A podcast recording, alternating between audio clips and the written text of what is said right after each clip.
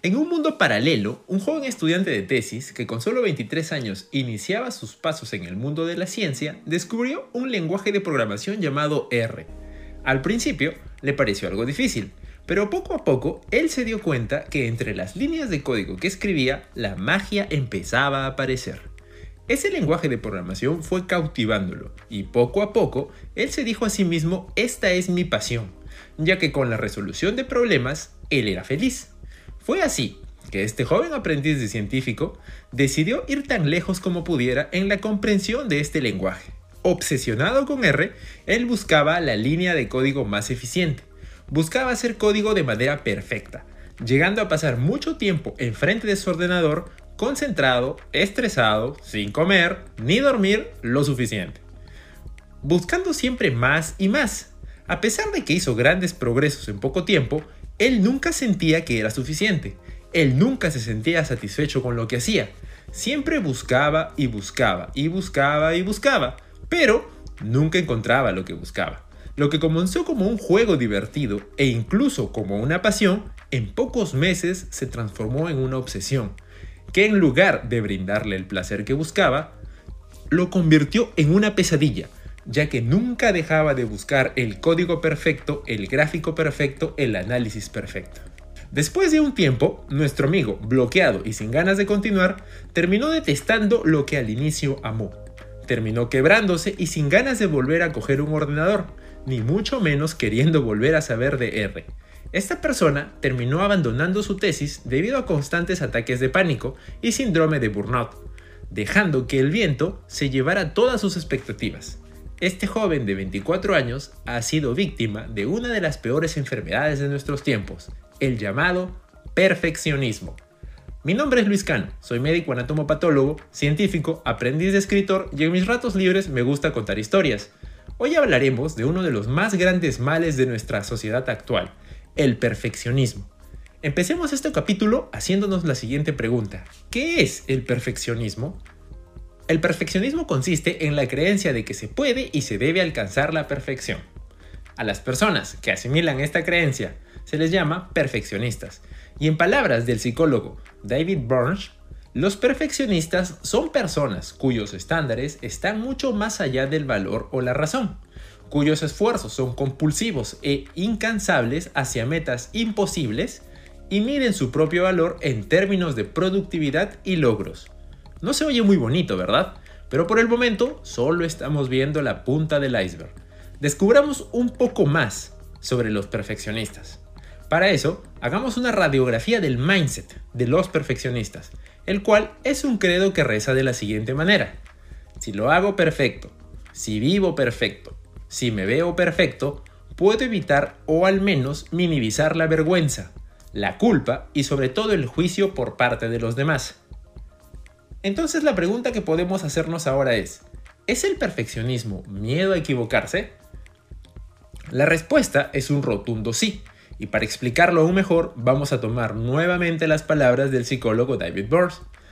El miedo alimenta el perfeccionismo, ya que para aquellos que son adictos al perfeccionismo, la idea de ser meticulosos, productivos, eficaces, pulidos, desenvueltos y exitosos es tan agradable que se ve como un ideal y alcanzarlo nos hace sentir bien. Por lo tanto, uno quiere ser amado por todo el mundo. ¿Y qué hay de malo con eso? Después de todo, ¿a quién no le gusta recibir atención, verdad? El problema empieza cuando la burbuja ideal en la que vivimos colisiona con la cruel y dura realidad.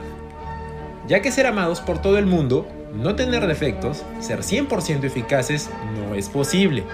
Esta discrepancia entre lo real y lo imaginario sitúa a los perfeccionistas a ser duros con ellos mismos, desarrollando conductas poco amistosas, volviéndose impacientes con ellos mismos porque no ven los resultados que esperaban y finalmente terminan usando demasiada energía y emociones preocupándose sobre lo que los demás piensan de ellos. Toda esta acumulación de condiciones negativas en la búsqueda de alcanzar un ideal que no existe a la larga les impide disfrutar del momento presente, al igual que aprender a estar en una relación duradera y saludable con ellos mismos. Pero aún hay más. Existe algo que se ha denominado perfeccionismo paralizante. Esto sucede cuando los perfeccionistas están tan obsesionados con hacer las cosas de forma perfecta que nunca pasan a la acción, porque se la pasan construyendo y derribando castillos de arena en sus mentes todo el tiempo. Además, un estudio ha revelado que la juventud actual está progresivamente perdiendo la capacidad de manejar lo incierto. Para compensar esta carencia, los jóvenes realizan búsquedas interminables de opiniones de sus pares, desarrollando tendencias perfeccionistas como forma de seguridad y respaldo para sus decisiones. Sin embargo, grandes cantidades de teoría almacenada no es significado de éxito, ya que nada hecho de primera intención es un éxito rotundo. Este feedback negativo merma la capacidad de comprender que ganar es una serie de pequeños pasos y que la mejora continua es el único camino para obtener buenos resultados. Asimismo, Charlie Haverstad, una antigua deportista de élite y actual vicepresidente de Pearl, reveló en una conferencia datos alarmantes sobre el perfeccionismo en el mundo de los competidores de élite. Para resumirlo de forma simple, el 50% de los atletas de alto rendimiento tomará en algún momento de su carrera alguna droga que les garantice adquirir el momento de cumbre de la perfección, es decir, una medalla olímpica. Pero el precio a pagar es el riesgo de muerte súbita en los próximos 5 años.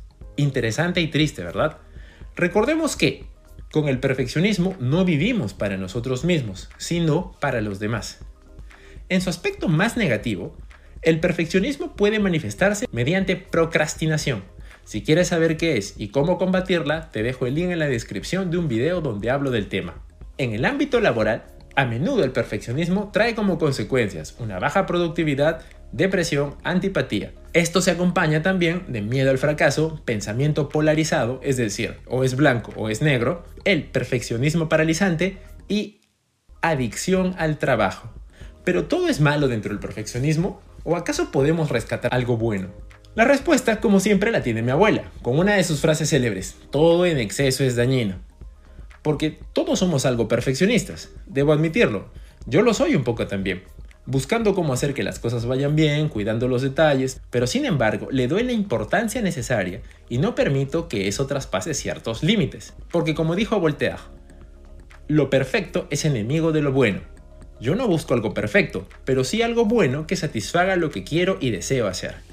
Por otro lado, el perfeccionismo tiene un lado positivo, ya que según el psicólogo Rodell, el perfeccionismo en una forma positiva puede proporcionar la energía motriz que conduce a grandes logros, la atención meticulosa a los detalles necesarias para la investigación científica, el compromiso que empuja a los compositores a continuar trabajando hasta que la música refleja los sonidos gloriosos que suenan en la imaginación, y la persistencia que mantienen los grandes artistas ante sus caballetes hasta que su creación encaja con su concepción, todo es resultado del perfeccionismo, siempre y cuando lo que se busque sea la satisfacción personal y no la aprobación externa.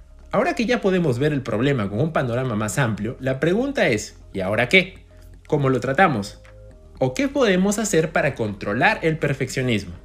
Aquí te presento tres sencillas formas para empezar a manejar. La primera, entiende que tú te sirves a ti mismo. No hay nada mejor que estar bien con uno mismo. Para eso, lo que debemos hacer es aprender a querernos y a valorar nuestro esfuerzo en el camino por alcanzar nuestros objetivos. No debes gustarle a todo el mundo, no eres un billete de 100 dólares para que eso suceda. Solo entiende que llegar a donde quieres llegar es un proceso. Este proceso toma tiempo y mejorar es un proceso de ensayo y error. Como dice mi padre, un árbol no crece de un día para otro. La persona a la que debes agradar en primer lugar eres tú mismo. Segundo, ten expectativas realistas.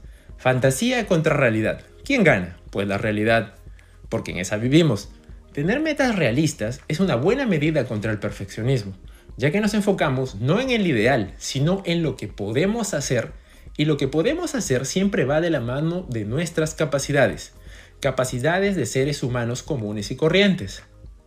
Al momento de ser realista, no estoy diciendo sé optimista o sé negativo, no, ve las cosas tal cual. Entiende dónde te encuentras, entiende dónde quieres llegar y marca la línea y cuenta los pasos que son necesarios para llegar a donde quieres saliendo de donde estás. Tercero, sé imperfecto a propósito. Recuerdo que hace mucho tiempo en aquellos años cuando era médico y trabajaba en la sierra de mi país, me sentía algo desmotivado, pensando en los próximos pasos de mi carrera, la especialidad, en dónde, cómo y cuándo. Así que mis días libres me escapaba a un cibercafé a buscar en YouTube videos motivacionales y encontré uno muy bueno de la marca de zapatillas y ropa deportiva Nike. Es un video corto, pero en realidad te hace pensar. Les dejo el link en la descripción si quieren verlo. Pero lo que atrapa tu mente de este mensaje es la frase Just do it, o en español, solo hazlo. Equivocarse es una parte importante del viaje, ya que al analizar los errores te permite ser consciente de dónde estás y cuánto te falta para llegar a donde quieres. Debemos desmistificar la idea de que un error es sinónimo de burlas o juicios. Todo lo contrario, el error nos recuerda que hay que cambiar de dirección para encontrar el camino correcto hacia nuestros objetivos. Espero hayas disfrutado del video de hoy. Si te gustó, no olvides darle un like y compartirlo. Suscríbete para recibir más contenido y no olvides dejar un comentario si quieres que hable de algún tema que te interesa. Gracias por ser parte de la familia de Buenas Ideas. Nos vemos la próxima semana. Hasta luego.